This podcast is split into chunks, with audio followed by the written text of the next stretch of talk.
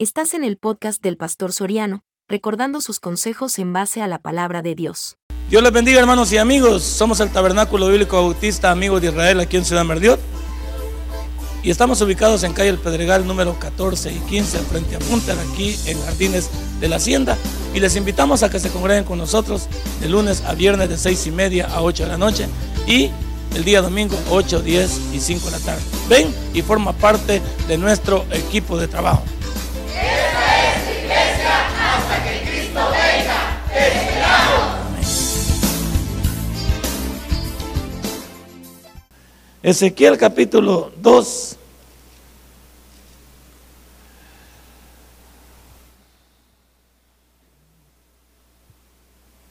¿Lo tiene? Versículo 6, vamos ahora. Dice, y tú, hijo de hombre, no les temas ni tengas miedo de sus palabras. Aunque te, haya, te hayas entre zarzas y espinos y moras con escorpiones, no tengas miedo de sus palabras, ni temas delante de ellos, porque son casa rebelde. Padre y buen Dios, tú nos hablas como a Israel y nos dices que mientras tú seas nuestro Dios y nosotros pongamos la confianza en ti, no habrá nada que derribe este cuerpo, porque nosotros lo hemos encomendado a ti. Señor, por los problemas que esté pasando esta familia del tabernáculo, por cualquier enfermedad, por cualquier problema económico, por cualquier problema en el matrimonio, por cualquier situación de rebeldía con los hijos, por cualquier situación con la intimidación, la extorsión, el asesinato, la violación, lo que sea, mi Dios, te lo encomendamos. Y queremos que nuestra vida esté escondida en ti. En el nombre de Cristo Jesús orado. Amén y amén. Hermano, ¿quién en la vida no va a tener problemas? No hay una sola persona en el mundo que no tenga problemas. El problema del mundo, e incluso de muchos creyentes, es que van donde no hay o buscan donde no hay. Hay creyentes que siguen todavía impresionados por el horóscopo. Hay creyentes que todavía piensan que los chamanes pueden resolver sus dificultades. Algunos todavía creen que la psicología tiene algo que decirles. Pero yo te tengo noticias. ¿Qué mejor este gran libro? Fíjese una cosa. Si muchos de nosotros, con todas nuestras dificultades, aprendiéramos a leer los salmos y los proverbios y el eclesiastés, estaríamos más que excelentes. Porque los salmos son el himnario del pueblo de Israel. Muchos de esos himnos fueron compuestos en tiempos de angustia. Hay una canción, por ejemplo, que se sacó en el mundo, muy famosa en los años 70, 80, que se llamaba Los ríos de Babilonia. ¿De dónde crees que lo tomaron? Bien famosa la canción, lo tomaron de la Biblia. Y esa no es más que una figura de cuando ellos estaban cautivos en Babilonia y querían, tenían el anhelo de regresar. Y el pueblo y, Babilonia les pedía que cantaran y les dice, ¿cómo vamos a cantar si no vivimos en nuestra tierra? Si no, si no tenemos posesión de nuestras cosas. Te cuento uno de tantos salmos. Otro de los salmos, cuando David andaba huyendo de, de Saúl, compuso un tremendo salmo como para indicar la confianza que él sentía en Dios. Otra, la confesión de David en el Salmo 51 de su error con Bexabé. Tremendo salmo. ¿Quieres consejo acerca de cómo gobernar tu vida? ¿Cómo tratar con los demás? ¿Cómo tratar con tu familia? ¿Cómo tratar con tus deudas, con tus finanzas? Los proverbios. Y quieres saber que la vida es una vanidad y que el hombre más sabio del mundo terminó confundido y muchas veces idólatra. Ahí está el libro de Eclesiastés. Vanidad de vanidades es la vida. Vanidad de vanidades es la vida. ¿Tiene problema la niña ahí? ¿Está bien? Está bien, perfecto. Una de las cosas, entonces, que nosotros debemos entender es que con tres libros de la Biblia, muchos de nosotros hallaríamos el sostén ¿por qué andar buscando cartas a María para escribirle algo? Yo sí, si aquí tengo el consejo yo. Todo lo que María me puede decir, que no sabemos si es hombre o mujer, aquí está en este libro. Lo que me puede decir Walter Mercado, aquí está, ve. Aquí está.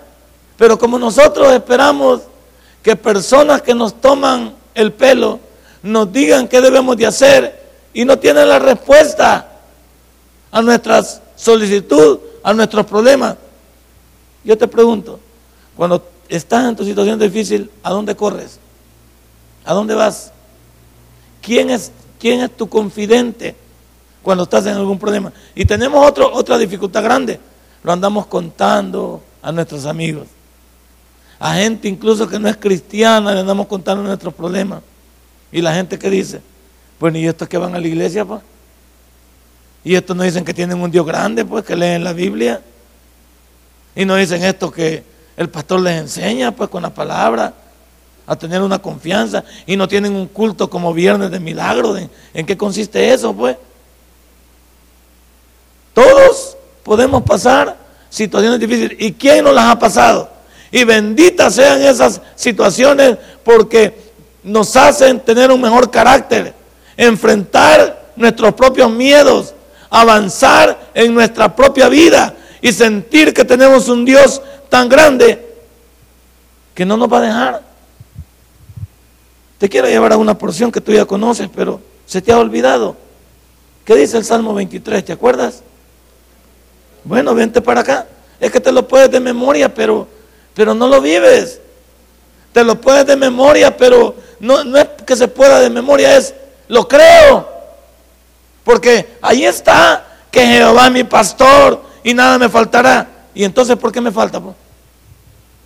Y no digo solo lo material. Lo esencial no es que me falte lo material, me falta la fe, la confianza en Dios. Siempre estamos diciendo que eh, Jehová es mi pastor y nada me faltará y lo vemos como en dinero, lo vemos como en, cosas eh, suntuarias, en cosas materiales. No, lo primero que estoy hablando es de tu fe. Lo primero que te habla es de tu confianza en Dios. ¿Qué dice el Salmo 23? Un salmo pequeño que una vez se los prediqué versículo por versículo. Y les dije lo que este salmo significaba para muchos de nosotros. ¿Lo tiene? Es el salmo del pastor. Y como un pastor, poniendo la figura de ese hombre que cuida ovejas en el, en el Oriente Medio, se preocupa de un animalito y Dios ocupa esa figura de ese pastor que cuida ese animalito para decir que el mismo cuidado que ese pastor humano tiene de esos animalitos es el cuidado que él tiene de nosotros. Pero como muchos de nosotros, como dije, aprendemos estos, estos versículos, pero no los creemos. Porque a la hora de, de las dificultades, no corremos a la Biblia, no corremos a Dios, corremos al humano. Dice, Jehová es mi pastor y nada me faltará, dice. En lugares de delicados pastos me hará descansar. Junto a aguas de reposo me pastoreará. Confortará mi alma, me guiará por sendas de justicia por amor de su nombre. Aunque ande en valle de sombra, de muerte, no temeré mal alguno. Porque tú estarás conmigo. Tu vara y tu callado me infundirán aliento. Aderezas mesas delante de mí en presencia de mis angustiadores. Unge mi cabeza con aceite, mi copa está rebosando. Ciertamente el bien y la misericordia me seguirán todos los días de mi vida y en la casa de Jehová morará por largo. Vaya, ahí está todo eso, va. Todos tus problemas y todas tus situaciones están resumidas en un salmo. Y, hasta nos habla en específico dónde tenemos que ir, pues. ¿Te diste cuenta del último versículo? Lo que dice. ¿Ya te diste cuenta? ¿Verdad? Y en la casa de Jehová moraré por algo día. Pero no corren para acá. ¿Cuántos de ustedes esta semana corrieron para la, para la feria? Y no digo que no vayan, solamente digo que fueron para allá pero no vinieron para acá. Fueron para allá pero no vinieron para acá. Y le pregunto, ¿qué es primero? Pues? ¿Es Dios o qué? Y, después vamos, si, si es válido ir, pero no dejar una cosa por la otra. Es válido divertirse, por supuesto que sí, pero ¿dónde está Dios? ¿Cuántos han tenido vacaciones esta semana y no han venido? No han tenido. pero no han corrido para la casa de Dios. La pregunta del millón es, ¿por qué correr solamente cuando me aprieta el zapato? ¿Por qué correr cuando estoy enfermo? ¿Por qué correr cuando me quedo sin trabajo? ¿Por qué correr cuando me va a abandonar el cónyuge? ¿Por qué correr cuando los hijos agarran mal camino? ¿Por qué mi oración tiene que ser lamentativa? ¿Por qué tengo que venir a la casa de Dios? Y, y no estoy yo poniéndome de fanático. El mejor lugar para estar cerca de Dios, usted lo conoce. Es el mejor lugar para estar cerca de Dios. Pero es lo que menos, lo que menos nosotros tal vez hacemos. Y este salmo está lleno de, todas las cosas que usted necesita. El pastor está encargado de usted. Y usted conoce otro gran salmo. ¿Cuál es el salmo más protagónico después del 23? El 91. Hasta lo tiene colgado ahí en su casa. Y lo ha puesto en la puerta. Y deja la Biblia abierta por los mañosos, deja la Biblia abierta en el Salmo 91 en la mesita, ahí. El mañoso le dice, ya lo leí, léelo vos, porque ya te vacía la casa aquí. ¿Tú crees que va a dejar el Salmo 91 abierto porque cree que es un fetichismo? El Salmo 91 lo puedo yo tener, pero ¿y si no lo creo? ¿Y cómo comienza el Salmo? Invitándote a decirte que Él está en control de tu vida. El que habita, dice. ¿Dónde estás habitando tú? Va? Vaya solo con esa palabra, trasrosco tu mente, va. El que habita al abrigo del Altísimo. Vaya, esta semana, al abrigo de quién hemos habitado. ¿Qué ha sido primero para nosotros? Y por eso te digo, esto, esto para muchos es radicalismo, fanatismo. Esto es como que hay que estar. No, hombre, si las cosas funcionan en Dios, ¿por qué no buscar de Dios? Si cuando nos damos cuenta que funciona en el mundo, también le ponemos gana al mundo. Y ese salmo, ese salmo 91, ¿quién no ha comprado un, pedazo del salmo 91? La gente lo vende y lo comercializa como que si fuera nada más un puñado de versículos. Pero es más que un puñado de versículos. Es una fe puesta en cada una de las palabras de ese Salmo 91. El que habita el abrigo del Altísimo dice, morará bajo la sombra del Omnipotente. ¿Qué te puede pasar bajo la sombra de Dios? Explícame. Esa es una de las cosas que yo amanezco convencido. Yo te digo que yo salgo en mi vehículo. Hoy desde muy de mañana fui a dar una clase, porque sigue, todavía seguían las clases en el colegio de teología. Y yo no ando no ando desconfiado de lo que está pasando a mi alrededor. Yo salgo de mi casa confiado en que voy bajo la voluntad de Dios y que incluso si la muerte me llegara a sorprender es porque Dios la ha permitido.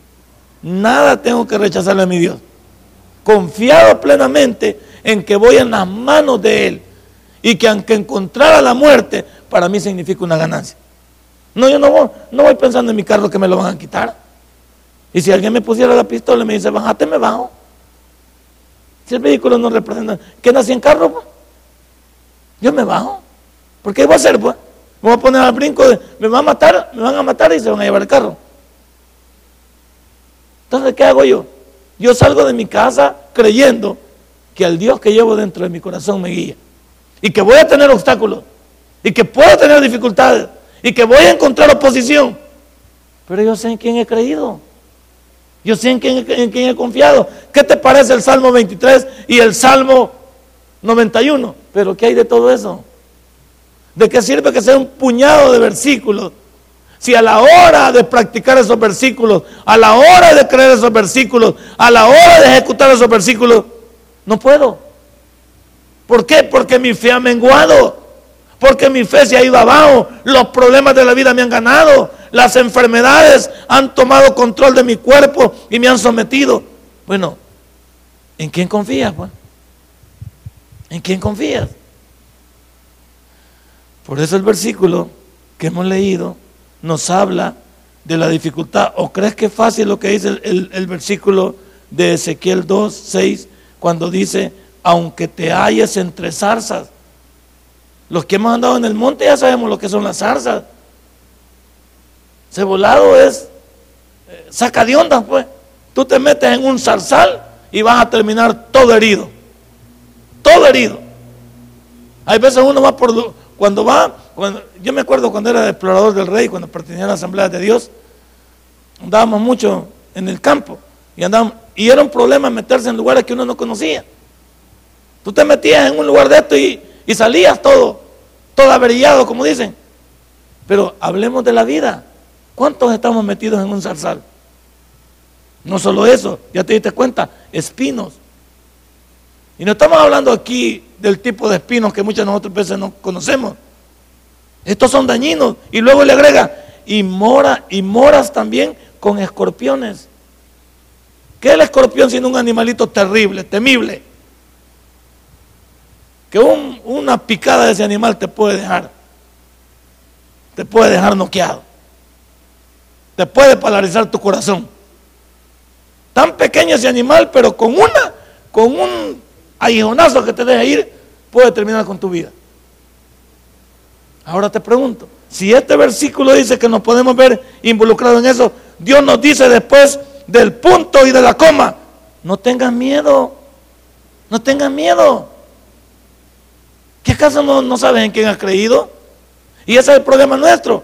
Por supuesto que la carne tiene miedo, pero hablo de tu fe, que tu fe crezca en ti, sobreponiéndose a la adversidad. Porque si uno en los problemas no se sobrepone a la adversidad, es mejor que uno se muera. ¿Cuánta gente usted ha oído? Por verdad que me gusta ver National Geographic, casos difíciles de gente que ha tenido accidentes y accidentes y le dice a su mente, me niego a morir. Una señora que se cayó de un, de un aprisco, se cayó como de cerca de cuántos, no sé si eran 12 metros. Y cuando cayó la señora, el problema es que ya no se pudo mover. Su, columna parece que había, había, estaba rota. No, no se pudo mover.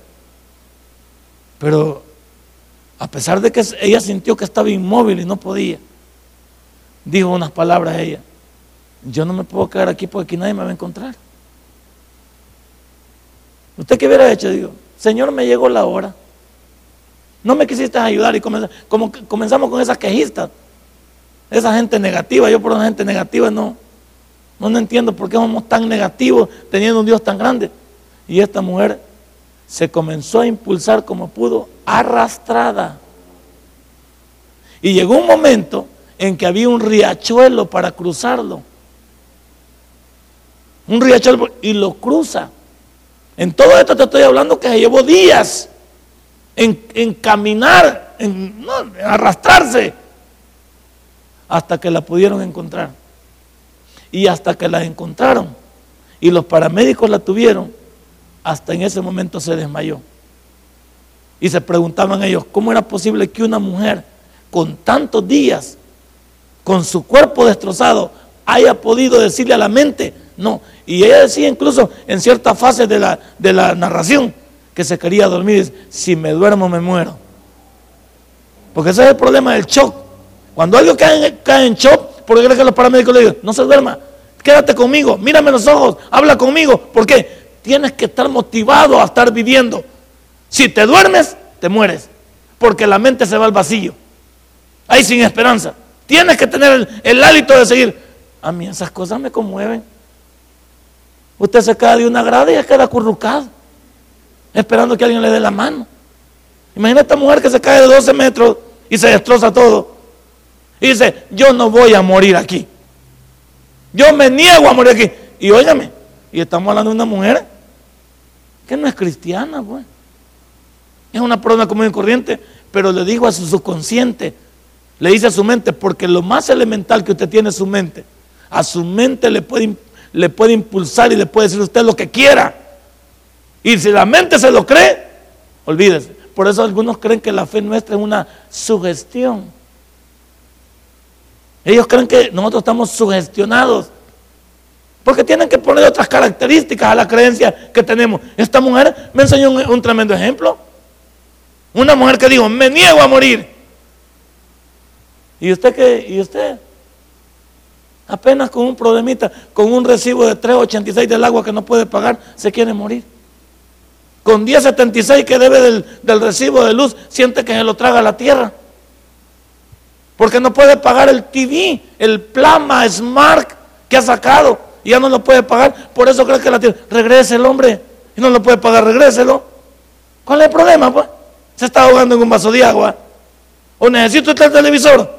No lo necesita. Entonces, ¿para qué va a estar usted muriéndose si ya toma el televisor ahí va a quedar? Ey, pongámosle coco, hombre.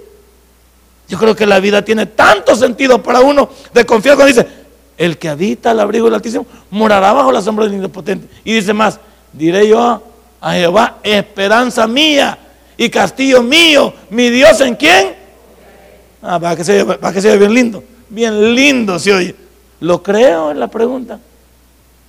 No, si yo te digo que me lo puedo de memoria, pero a la hora de la prueba, ¿cuántos de esos versículos forman parte de una realidad en mi vida para sobreponerme? No me digan los versículos de memoria, porque los versículos se notan cuando estoy topado al cerco. Ahí sé cuánta Biblia, no solo puedo, cuánto le creo a la Biblia. No se trata de memorizar, se trata de saber, confío en lo que la Biblia me dice. ¿Cómo se llama el sermón? Situaciones difíciles en el cristianismo. Y vamos a hablar algunos ejemplos. ¿Tú crees que es fácil vivir en, en un país como el que tenemos ahorita nosotros? Está, difícil, donde la juventud no se puede mover. Me contaban de este señor estos que mataron ahí cuatro futbolistas, no sé qué eran, unos eran aficionados, porque estaban en el límite de una colonia, donde unos eran de otro y otros eran de otro. Y todo fue porque los que habían llegado de visita ganaron y se, comenzaron a celebrar. Ya sabes, celebrar con qué, con cerveza. Pero lo más irónico es esto. El árbitro que mataron era un abogado del Ministerio, no sé, de Obras Públicas, creo que era. Que él es un abogado ya ejercía ahí, pues, pero como le gustaba andar de árbitro también. Entonces él fue ahí y le, solo a que le cayera la muerte encima. ¿Qué puedes decir tú de eso hoy? Que uno no, tu hijo, no te recomiendo que ande de colonia en colonia si no saben andar. Hoy está difícil, porque lo encuentran en el lugar equivocado, a la hora equivocado, ese niño es historia. ¿Y qué vas a decir después?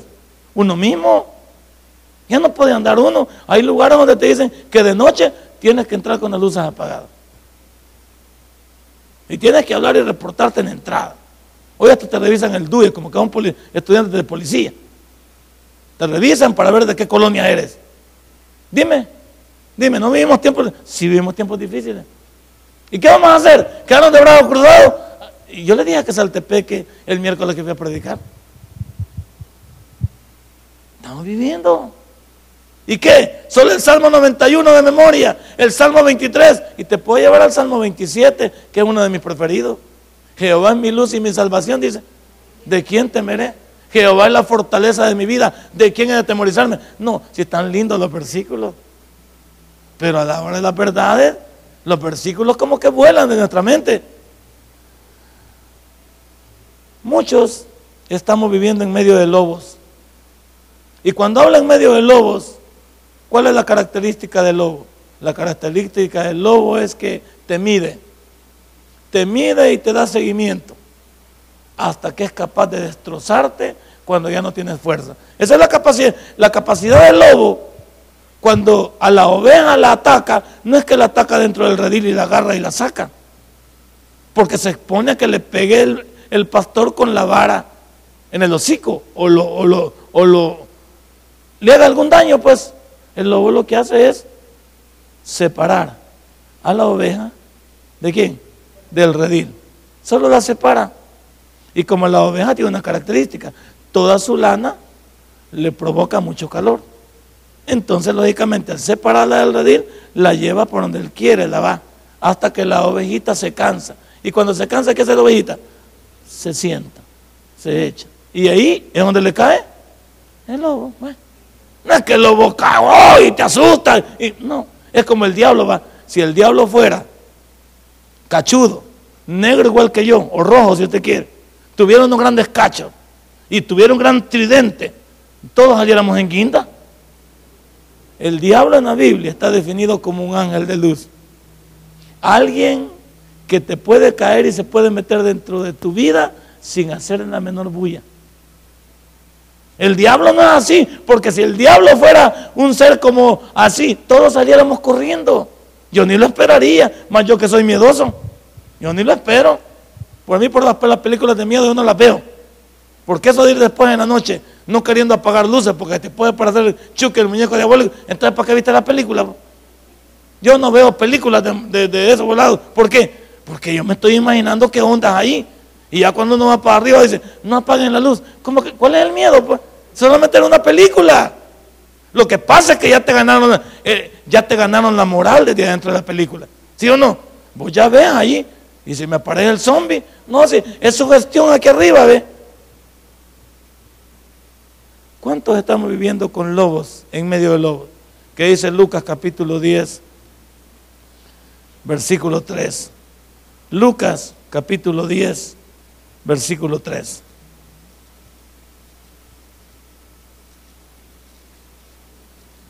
Usted puede estar viviendo en medio de problemas difíciles. El lobo representa una amenaza para su vida. Mire lo que dice. Id, he aquí yo os envío como corderos en medio de lobos. ¿Quién estaba hablando? Jesús estaba hablando. ¿Quién le ha dicho? ¿Quién le ha dicho a usted? Óigame, hermano, y eso es lo que los, que los pastores tal vez le hemos enganchado a usted. ¿Quién le ha prometido un jardín de rosas en el cristianismo? ¿Quién ha dicho que los cristianos no se enferman? ¿Quién le dice que los cristianos no tienen accidentes? ¿Quién dice que los cristianos no pueden perder el trabajo? ¿Quién ha hecho que los cristianos, sus hijos no pueden ser rebeldes? ¿Quién ha hecho que los, los matrimonios cristianos también no se destrozan por equivocaciones de uno de los dos? ¿Quién te ha dicho que los cristianos no somos de carne y hueso? Si los cristianos fuéramos y ya voláramos, no estaríamos aquí. No necesitaríamos venir a la iglesia. Los cristianos estamos supuestos a vivir en medio de complicaciones. Y cuando nos habla de lobos aquí, te pregunto, ¿qué es lo que te está rodeando que casi te mata? Casi te devora, casi te consume. ¿Cuál es el problema que has traído que sientes que no vas a salir de ahí? ¿Cuál es la dificultad que sientes que te está destrozando la vida? Te está haciendo la vida de cuadrito y sientes que no vas a salir. ¿Cuál es tu problema? Tú puedes estar pasando diferentes dificultades que no le hayas entrada ni salida. ¿Qué no ves? Jesús, Jesús se proyectó y les dijo la verdad a sus discípulos. Y he aquí os envío como corderos en medio del lobo. Ahí está. Y todavía les advierte, no llevéis bolsa, ni alforja, ni calzado, y a nadie saludéis por el camino. En cualquier casa donde estéis, primeramente decir, pase a, esta casa. Y si hubiera ahí algún hijo de, de paz, vuestra paz reposará sobre él. Y si no, se volverá a vosotros. Y posad en aquella misma casa, comiendo y bebiendo lo que os den, porque el obrero es digno de su salario, no os paséis de casa en casa. ¿Y puede seguir leyendo? ¿Cuál es la invitación que nos hace Dios a través de Jesús? Que el cristiano no debe ser un cristiano confiado en las cosas de este mundo, sino confiado en la esperanza que Él nos ha dado para vivir. El cristiano está diseñado para vivir esta vida astuta y sagazmente, sin que las palabras sean tomar de ventaja a nadie, sino hablar que por el mismo hecho de entender que el mundo no va a tomar ventaja, el cristiano debe tener con qué responder. El cristiano no es un, modelo de tonto en esta vida que cualquiera se lo pasa llevando. No tenemos la mente de Cristo, pues. No podemos ver venir la prueba y huir de ella, pues. No podemos enfrentar nuestros problemas y salirles adelante. No podemos confiar en ese Dios que nos va a sacar del tremendo hoyo que nos podemos ir. Pero como el cristiano camina la buena de Él, camina la buena de este mundo, creemos que somos la última cola del desierto. No, está en medio de problemas. Pero le invito, no se desconecte de Dios. Cuando los problemas arrecien más, usted corra más al lado de Dios. Cuando las dificultades se compliquen más, acerque más a Dios. Pero ¿qué hacemos nosotros cuando se complican más las cosas? Ah, pues Dios no funciona. Ah, pues me engañaron. Ah, pues no es así. ¿Quién te ha dicho? ¿Quién te ha dicho? Ese es el problema del cristiano. que ha confiado a medias en Dios. También los cristianos no solo estamos en medio de lobos en cuanto a nuestras situaciones difíciles, sino somos perseguidos por Satanás, que es la figura de un león rugiente que anda buscando a quien devorar. ¿Por qué no va conmigo a Primera de Pedro, capítulo 5? Primera de Pedro, subraya estos versículos para que entienda que usted no es inmune a las cosas de este mundo, pero hay alguien que está pendiente de nosotros. Usted y yo no somos inmunes al dolor, pero hay alguien que está encargado de ayudarlo. ¿Por qué Dios nos invita primero a ser conscientes de lo que somos? Mire cómo comienza. Ser sobrios y velar. Usted conoce lo que es la sobriedad. Por eso cuando alguien anda bolo dice, este no está sobrio. Este anda con los espíritus alucinantes. Anda endrogado, este anda cruzado. No está sobrio. Porque estar sobrio es estar en pleno dominio de mis facultades. Y eso es lo que un cristiano debe ser. Por eso un cristiano ha sido lleno de voluntad propia, libre albedrío, una palabra, conciencia, con conocimiento. Es la palabra conciencia. Con conocimiento. Pero como no la usamos, mira lo que dice, sed sobrios y velad. La palabra velad es está pendiente. Uno que vela es no se confía. Uno que vela es no le da la espalda a las cosas porque sabe que lo pueden pasar llevando. Cristiano es distinto. Y después del punto y la coma dice, porque vuestro adversario el diablo, ah, como león rugiente, anda alrededor buscando a quien devorar. No ha devorado a nadie. Anda buscando uno que se descuide. ¿Y cuántos en nuestro descuido, en nuestra fe y de nuestro cristianismo, ahí nos cae el diablo? El diablo no ha derrotado a nadie. Usted mismo le permite que lo derrote cuando usted vive una vida descuidada en Dios. ¿Cuántos venimos a la iglesia? Pero, vaya, hagamos una pruebita ahora. ¿En qué han dado metido usted este día? Le aseguro que muchos ni leyeron su proverbio. Su lectura bíblica, mucho menos. Oraron ni para comer. Se acordaron de Dios en sus vidas, ni quisieron. Testificaron, fue de la patada. ¿Qué hicimos este día? Más preocupados de las vacaciones, de que no tengo pisto, se terminó el pisto, que no fuimos a ningún lugar, en discusiones vanas. ¿Y Dios? Por ningún lado. Por ningún lado. Yo te pregunto en esta noche, ¿en qué has andado metido durante todo este día? ¿Ha estado Dios en cada una de tus acciones? Ahí está. ¿Ha estado Dios en cada una de nuestras acciones? Por eso él, él nos pide que velemos y estemos pendientes porque el diablo anda buscando a alguien que quiere devorar. Pero ese alguien es porque está confiado. Y yo debo estar confiado en Dios, pero no confiado en mí mismo. Porque yo no me puedo defender a mí mismo muchas veces, pero Dios me quiere defender a mí por ser su hijo.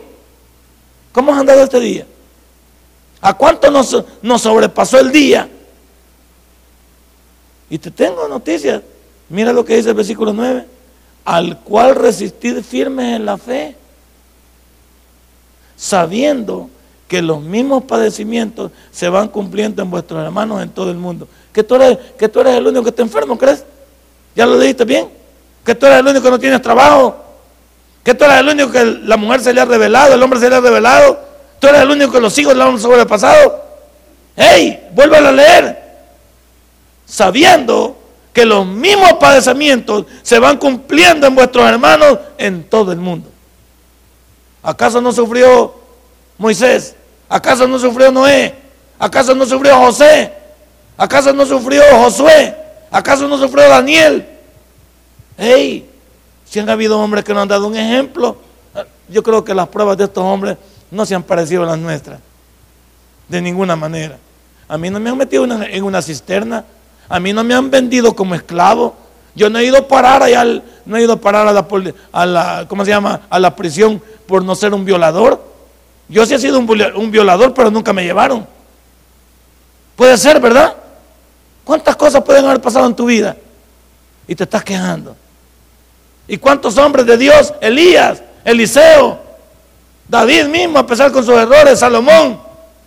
Pero muchas de las cosas fueron culpa de ellos, no culpa de Dios. Y ahí nos dice, y todavía nos agrega en el 10, mas el Dios de toda gracia, que nos llamó a su gloria eterna en Jesucristo, después que hayáis padecido un poco de tiempo, ah, vaya, entonces no es eterno, no es eterno la prueba, entonces no es eterna la enfermedad, entonces no es eterno la falta de trabajo, entonces no es eterno el problema. Dice, el mismo os perfeccione, afirme, fortalezca, y esto me llega, y establezca. Cuando Él dice que te va a establecer, ya quedaste firme ahí. ¿Cuál es tu problema? Pues? ¿Cuál es tu problema? Va? ¿Cómo se llama el sermón? Situaciones difíciles en el cristianismo. ¿Quién no las tiene? ¿Tú crees que yo no tengo problemas? ¿Tú crees que yo no tengo problemas? Hey, lo que pasa es que los pastores no te podemos llenar a ti de nuestros problemas porque te meteríamos una antife. Pero no creas que yo no estoy luchando con mis cosas. No creas que yo no lucho con, con mis dificultades. Claro que sí. Pero mi deber y a lo que Dios me ha puesto es motivarte a ti. Y que yo me motive yo mismo en la privacidad. Vaya, ¿a quién le cuento yo mis problemas? ¿Crees que le puedo contar a alguien de ustedes mis problemas? Tengo que hablar con Dios. Sería un dundo de andar publicando mis problemas. Yo tengo que ir con mi Dios y decirle, Señor, tú sabes que tu siervo está pasando por situaciones difíciles. Mis enfermedades, no te las voy a publicar a ti. ¿Cuántas veces he venido enfermo aquí? Tú ni has sabido. Tú ni has sabido cuántas veces yo he estado enfermo en este púlpito, pero no voy a matar tu fe. Yo también me voy a llenar de esa fe para conseguir lo que busco en Dios. Yo también necesito un milagro esta noche. Entonces, vamos a ser perseguidos por Satanás, pero ya somos vencedores. ¿Cuál es tu problema? ¿Qué te persiguen esta noche? ¿Cuál es tu dificultad? Allá, ¿habrá algo imposible para Dios? Entonces, pues, entonces pura lloradera de nosotros, pues, teniendo un Dios tan grande. Ahora, muchos de nosotros podemos estar cercados también por escorpiones.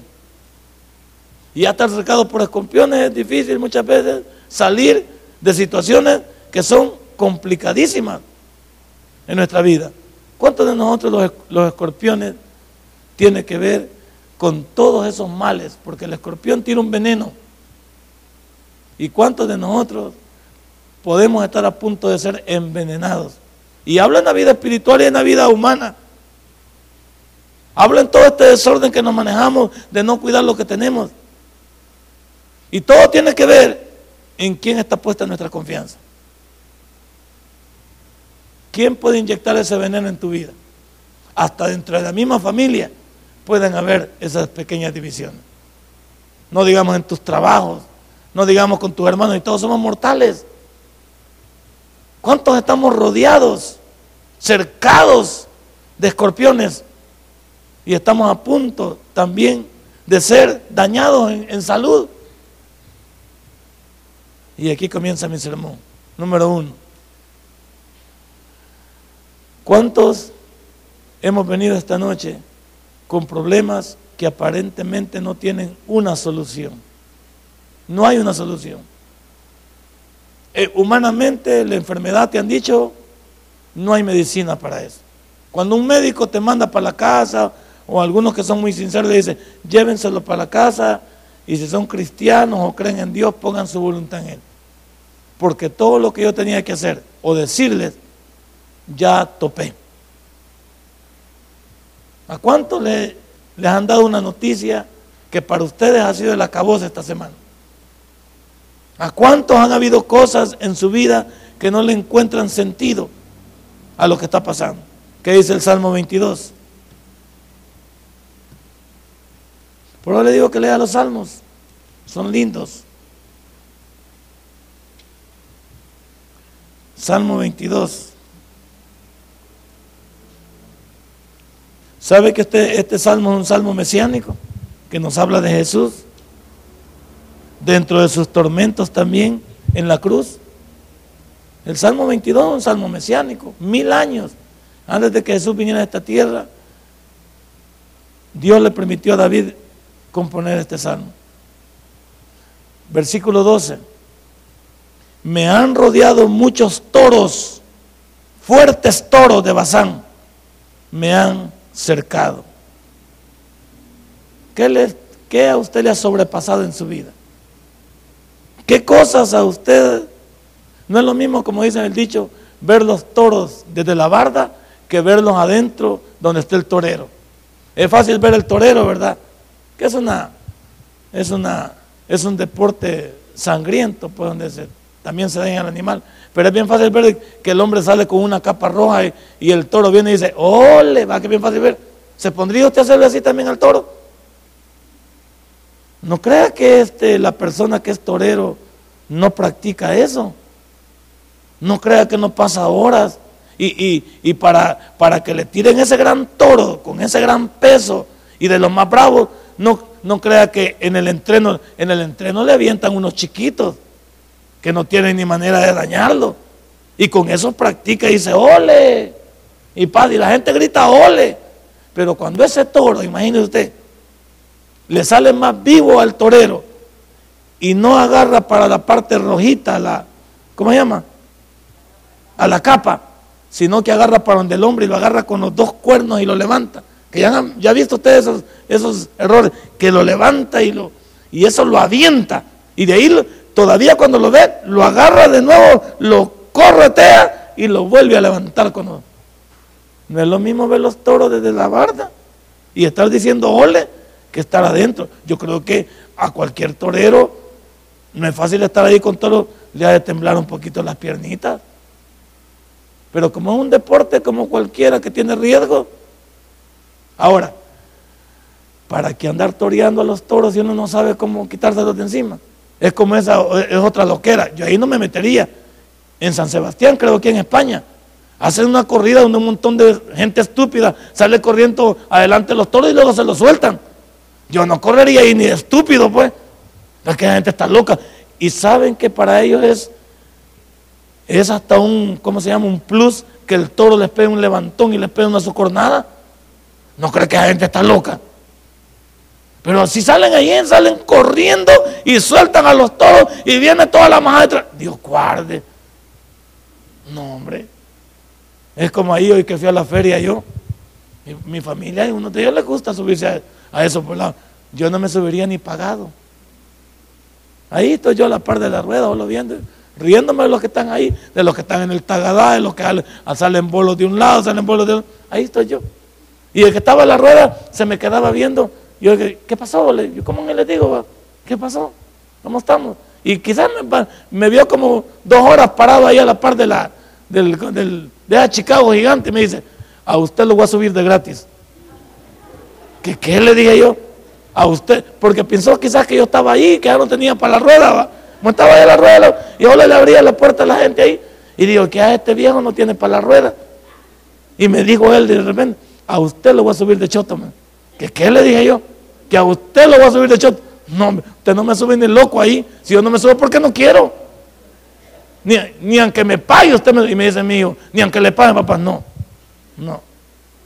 Es que yo, ¿para qué me voy a subir a ese poblado si a mí no me gusta? Yo, no voy a dar ridículo. Y me, dice mi hijo, pero antes decía mi mamá que vos te subías con ella. Antes cuando la andaba consiguiendo, porque no tenía para dónde. Cuando la andaba consiguiendo, pues yo para que no dijera que era, no diga nada, por favor. Entonces yo me subía, pues. Pero ya dijo usted, antes. Y va, ahí estaba yo. Y yo, ¿sabe? Yo, una de las cualidades que yo tengo es que yo me puedo subir, pero yo inmediatamente cierro los ojos. Yo no quiero ver nada. Yo desde que subo me agarro y cierro los ojos. Y ahí va el volado. Solo, el, solo la bulla, pero yo no. Por eso no me subo. Y hay quienes gozan, va. Se suben y le dan y le dan. Está bueno. Pues yo no. Yo ese volado no me gusta. Ahora, volvamos a los toros. ¿Cuántas cosas a usted lo superan? Vaya, ¿y cuántos se pueden subir a las ruedas por compromiso? ¿Por qué me voy a subir yo por compromiso a la rueda? ¿No me gusta? No me gusta. Pero hay quienes porque el que van a decir, ¿y? ¿Y? Así y la gente siempre va a decir, se bajó uno del tagadá solo a caer desmayado. Ahí estábamos con mi hijo. Y le agarró hasta convulsión. Ya, está, loco. Eh. Lo levantaron, denle un poquito de soda, le digo yo, levanten este loco. Y ya se, bajaban otros dedos por lado y no hallaban ni para dónde iban. Y, digo yo, ¿para qué bajar a hacer el ridículo? Yo no me subo por compromiso, ni quiero complacer a nadie. Yo ya sé quién soy. Entonces, eh, volvamos a los toros. Si el toro sabe que lo va a matar a usted si lo agarra bien, o por lo menos lo va a arrastrar, o lo va a patear, porque si el toro le cae encima, también lo patea. ¿Por qué cucar al toro si, si es un animal salvaje, sin razón? ¿Cuántos de nosotros estamos, como dice aquí el salmista, que a él, que a él me han rodeado muchos toros, dice, fuertes toros de Bazán me han cercado? ¿Cuántas cosas se han complicado en tu vida? ¿Y cuántas cosas nosotros nos hemos metido en esos problemas? Porque hay cosas en tu vida que no son producto ni siquiera de Dios ni, ni del diablo. Es producto de mi estilo de vivir en contra de la voluntad de Dios. Hay muchos toros salvajes que no han aparecido. Yo los he llamado porque yo soy cucón. ¿Ya ve lo que es la palabra cucomba? Esas cosas que usted sabe que le va a ir mal, pero es necio. Del mal se huye, no se, no se queda uno. Yo no, yo como le digo, voy a, la, voy a feria porque tengo que ir, pues por la familia. Pero yo no, tal vez me subiría el gusanito, tal vez, y todavía lo pensaría. Y a mí no me da pena decirlo. Mire, se sube el gusanito, pues mire, pues ya me subiera, hasta con mi nieto. Y ese viejo que hay en el gusano, ahí déjeme a mí. Y ya no es gusanito, no se burle de mí. Tranquilo, te subes a la que quiera. Todos más por abajo son, las ruedas ahí son pagadas, pues. Pues por ahí, súbase. Yo tal vez me subiría a esa, pero no ando yo inventando.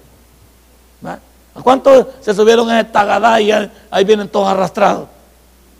Ay, que me duele la espalda. ¿Para qué tonto que subía el tagadá, pues? Que no sabe que le va a agarrar feo, pues. No se le quede viendo, por favor. ¿Cuántos también? Nuestra vida también andamos por lugares peligrosos, como este mundo. ¿Cuántos estamos atravesando lugares peligrosos en nuestras pruebas? Mire el Apocalipsis 2.13. Algunos estamos viviendo momentos difíciles en nuestra vida.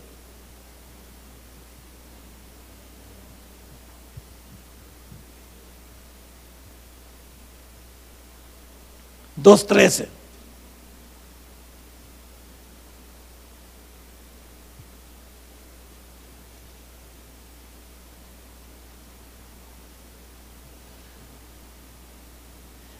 Ahí dice, yo conozco tus obras, dice, y donde moras, donde está el trono de Satanás, pero retienes mi nombre y no has negado mi fe, ni aun en los días en que Antipas, mi testigo fiel, fue muerto entre vosotros, donde mora Satanás. Aquí le hablo a una iglesia llamada Pérgamo, pero lo que yo quiero sacar aquí de ilustración para nosotros es, ¿cuántos también estamos metidos en lugares donde la gente nos tiene aversión? Ahí dice que es el trono de Satanás. Y, no, no trabajamos en el mundo, pues, donde hay gente que no le simpatizamos por el simple hecho de ser cristianos. No en nuestras comunidades hay gente que no le simpatizamos porque somos cristianos. Pues. No en nuestros mismos familiares no les simpatizamos porque no somos cristianos. Pues. ¿Cuántos estamos habitando lugares difíciles, peligrosos? Hoy salir, hoy no pueden andar en la noche en la calle y no tiene nada que hacer ajeno, no salga. Hoy usted puede permanecer en su casa, está más seguro ahí. Ni ahí todavía, pero más seguro. ¿Qué anda haciendo usted buscando el peligro? La Biblia dice que Dios pondrá ángeles para que me defiendan. Pues sí, pero usted no es abusivo. Si usted busca el peligro. Como que hace la gente. Cuando estoy en una balacera, ¿para dónde agarra? ¿Para la balacera o para la casa? Para la balacera agarra el dundo. Voy a ver, dice, a que le caiga un plomazo a él. ¿Se ha fijado qué no pasa? Uno está, oye usted una bulla y en lugar de decir, mejor me voy para la casa, voy a correr este problema. No, corre para donde la bulla. Allá se, se armó otro desmadre, otro desorden, y a usted le cayó la pedrada, a usted le cayó el trompón. Usted estaba metido ahí y llegando iba. ¿Y qué pasó? ¿Cómo usted le agarraron? A usted lo sentaron de un solo ahí, por metido. Hay cosas que uno se la gana, porque uno va, anda buscando el peligro. Si cuando usted, cuando oiga peligro, corra del peligro. Es como uno se ve, ve un accidente y ahí va de boca abierta uno. No se fijó que el carro de adelante estaba parado, ¡pum! a pegar. Vaya, otro pasmado que cayó ahí. Usted ve que ahí está y hay un choque. Ya, usted no va a hacer nada. Si quiere ayudar, ese a un lado, se baja y ayuda. Pero como siempre vamos de boca abierta. ¿Y qué pasó? Íbamos manejando. Se paró alguien ahí, ¡pum! el sopado. Usted vea cuántas cosas pasan porque uno es enfermo, pues. Es que no hay otra palabra como definirlo. Si usted ve el peligro, corra del peligro. Pero nosotros corremos para donde el peligro. No corro para la casa. Y ahí llegó todo trompón. ¿Y qué te pasó? Quédate que fui a ver ahí, me para una pedrada. ¿Y qué andabas haciendo ahí, pues? Si vos venís del trabajo, pues, ¿qué te fuiste a meter ahí de baboso, va? Como decía mi abuelita, y tras esto te trastasearon, yo te voy a dar más hasta otra vez. Así eran las abuelitas, Dios no se fijaba. Le pegaban en la calle a uno y lo agarraban ellas otra vez a uno. Y de por pamado. Cabal, hay algunos que les encanta que les caiga. ¿Qué he aprendido esta noche? Yo creo que lo que hemos aprendido es que Dios está en control de todo. Que nosotros somos los culpables de una vida mediocre en nuestro cristianismo. Y que si estamos pasando situaciones difíciles, ¿quién no las pasa? El punto es, Dios quiere ayudarme, pero voy a dejar que Él me ayude. Me voy a someter a Él, voy a esperar en Él, voy a activar mi fe, voy a ser una persona que entienda que no puedo vivir alejado de Dios. Porque en Cristo somos más que vencedores. Denle un fuerte aplauso a nuestro Dios. Padre, buen Dios, te doy gracias esta noche, gracias por el mensaje y por todos los que estamos pasando situaciones difíciles aquí. Presenta una opción, Señor, para salir de nuestro problema, de nuestra dificultad, de todo lo que nos rodea y queremos ser más que vencedores. Gracias por todo, mi Dios, en el nombre de Cristo Jesús orado. Amén y amén. Póngase en pie, hermano. Si este mensaje ha impactado tu vida, puedes visitarnos y también puedes buscarnos en Facebook como Tabernáculo Ciudad Merliot. Sigue con nosotros con el siguiente podcast.